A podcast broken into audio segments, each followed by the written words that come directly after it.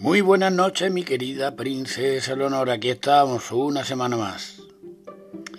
Cuentan, me cuentan, que un hombre a quien se consideraba muerto fue llevado en hombros por su grupo de amigos para ser enterrado. Cuando el féretro estaba a punto de ser introducido en la tumba, el hombre revivió de forma inesperada y comenzó a golpear con fuerza la tapa de la caja gritando ¡Sacadme de aquí! ¡Sacadme de aquí!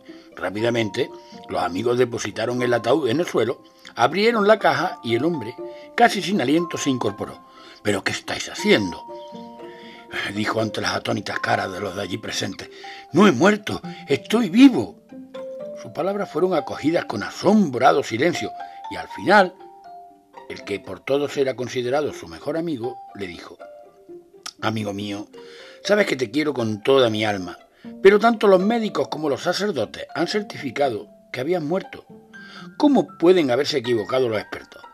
Así pues, sin mediar palabra, volvieron a atornillar la tapa del féretro y lo enterraron debidamente. Mi querida princesa Leonor, esta historia nos enseña que a veces, en la vida real, nos parece mucho más cómodo y menos arriesgado aceptar sin discusión lo que aquellas personas que supuestamente saben nos presentan como única verdad y que el reto es aprender a pensar por uno mismo. Muy buenas noches, mi querida princesa Leonor, y sigue sonriendo.